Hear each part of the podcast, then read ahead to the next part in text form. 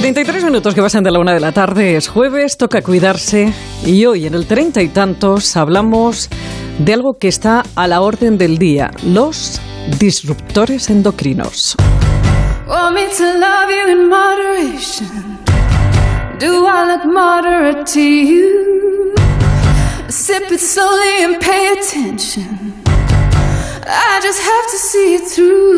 Y atención porque cada vez son más frecuentes, están en muchísimos productos de uso cotidiano y nos vuelven locos por dentro.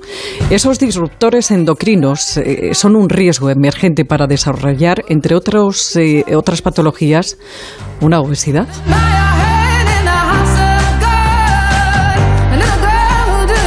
Cristóbal Morales es endocrino y vocal de la Sociedad Española para el Estudio de la Obesidad. Eh, doctor, muy buenas tardes. Buenas tardes, Pepa. ¿Qué son esos disruptores eh, y dónde se encuentran? Bueno, un tema alarmante justo hoy en el Día Nacional de la Obesidad, pues de, de muchísima actualidad. Son moléculas químicas externas que actúan como una hormona. las hormonas están, son, es comunicación en el cuerpo entre diferentes órganos. Entonces, esa molécula externa química que está en productos externos pueden de hacernos y cada vez sabemos más, hay más conocimiento a desarrollarnos, pueden hacer desarrollar diabetes, obesidad, cáncer, infertilidad.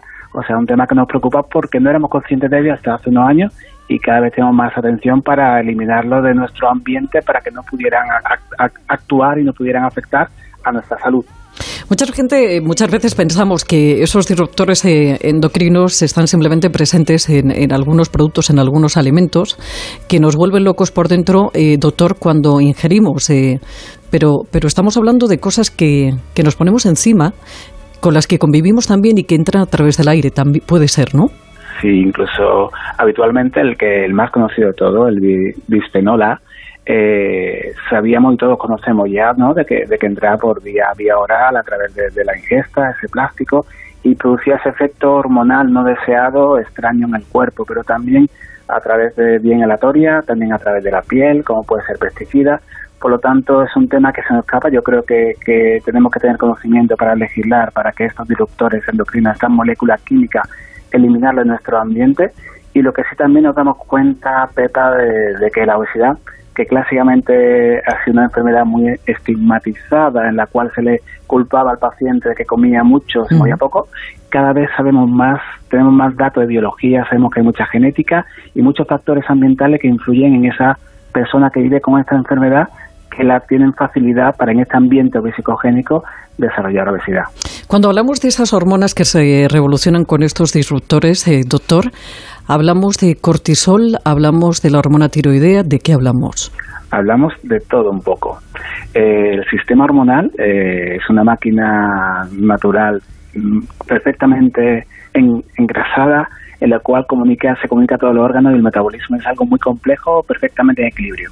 Una molécula química extraña eh, puede hacer que actúe parecido a una hormona, puede parecer al cortisol o una hormona tiroidea o una insulina y hacerte que ese equilibrio en esa conversación interna del cuerpo se altera y puede llevarte a, como bien sabemos hoy en día, a lo más conocido que es a tener tendencia a ganar peso, a desarrollar obesidad o incluso problemas de infertilidad, incluso problemas de cáncer, de asma.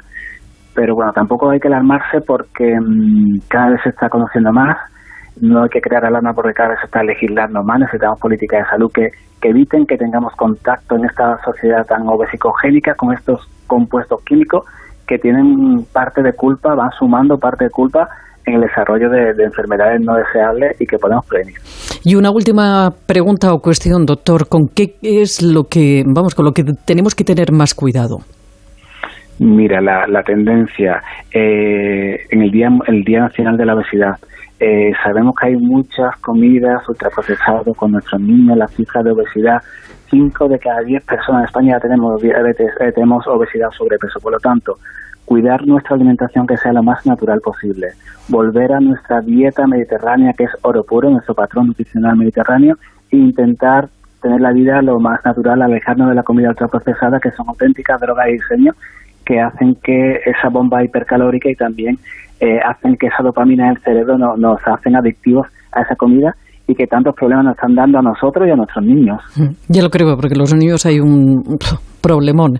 Doctor Cristóbal Morales, endocrino y vocal de la Sociedad Española para el Estudio de la Obesidad en este Día Nacional de la misma de esa obesidad. Le mando muchos besos. Gracias, doctor, por estos minutos. Muchísimas gracias a vosotros, Pepa. Un abrazo. Está mejor que nunca, ya nada le hace daño. Miente cuando dice que tiene treinta y tantos.